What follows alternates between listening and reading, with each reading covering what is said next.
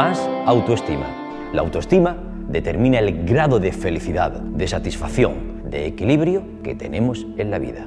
No te dejes avasallar, ni manipular, ni dejarte llevar por el ¿qué dirán?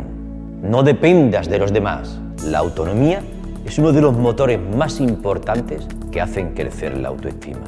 Libérate de los pensamientos negativos y equilibra tus sentimientos, tus emociones. Sacúdete todo aquello que te lastima, la envidia, la culpa, la ira, la arrogancia, los miedos. No te victimices por las cosas malas que te han pasado. Lo pasado, pasado está. Y hay que mirar hacia adelante con mirada positiva. Analiza tus debilidades y tus fortalezas y observa si son reales o si tienes un concepto erróneo de ti mismo. Deja de compararte con los demás y no seas tan perfeccionista. El exceso de perfeccionismo, de autoexigencia, te aleja de los límites de la normalidad y hace que no te valores en lo que realmente vale. No te mortifiques por tus errores. En vez de eso, aprende de ellos. Saber aprender de los errores es saber crecer.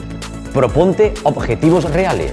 No te agobies. Si te hace falta pedir ayuda, hazlo. Pero no postergues constantemente lo que tienes que hacer y caigas en lo que te parece más fácil. La rutina. Mímate. Arréglate. Cuida tu aspecto. Sea amable. Controla tu ansiedad. Y a todo lo que hagas, ponle tu sello personal. Una sonrisa. Respira profundo. Y vuelve a escuchar todo lo que te acabo de decir decenas y decenas de veces. Seguro que algo asimilarás y te servirá de ayuda. Ese es el aprendizaje. Con un poco cada día obtendrás un mucho para el mañana. Suscríbete a este canal, dale un cambio a tu vida.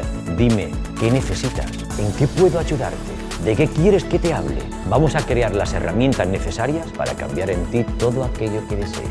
Ahora dime qué necesitas y me pongo a trabajar en ello para ofrecértelo.